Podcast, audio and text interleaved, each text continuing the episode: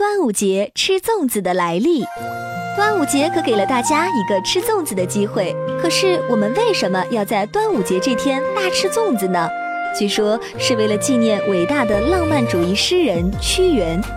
屈原是战国末期楚国人，因为国君听信谗言而被流放，最终投汨罗江而死。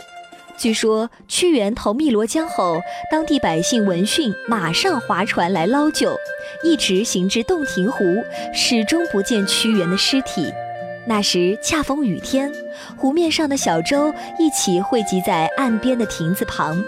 当人们得知是为了打捞贤臣屈大夫时，再次冒雨出动，争相划进茫茫的洞庭湖。为了寄托哀思，人们荡舟江河之上。以后才逐渐发展成为龙舟竞赛，百姓们又怕江河里的鱼吃掉他的身体，就纷纷回家拿来米团投入江中，以免鱼虾糟蹋屈原的尸体。后来就成了吃粽子的习俗。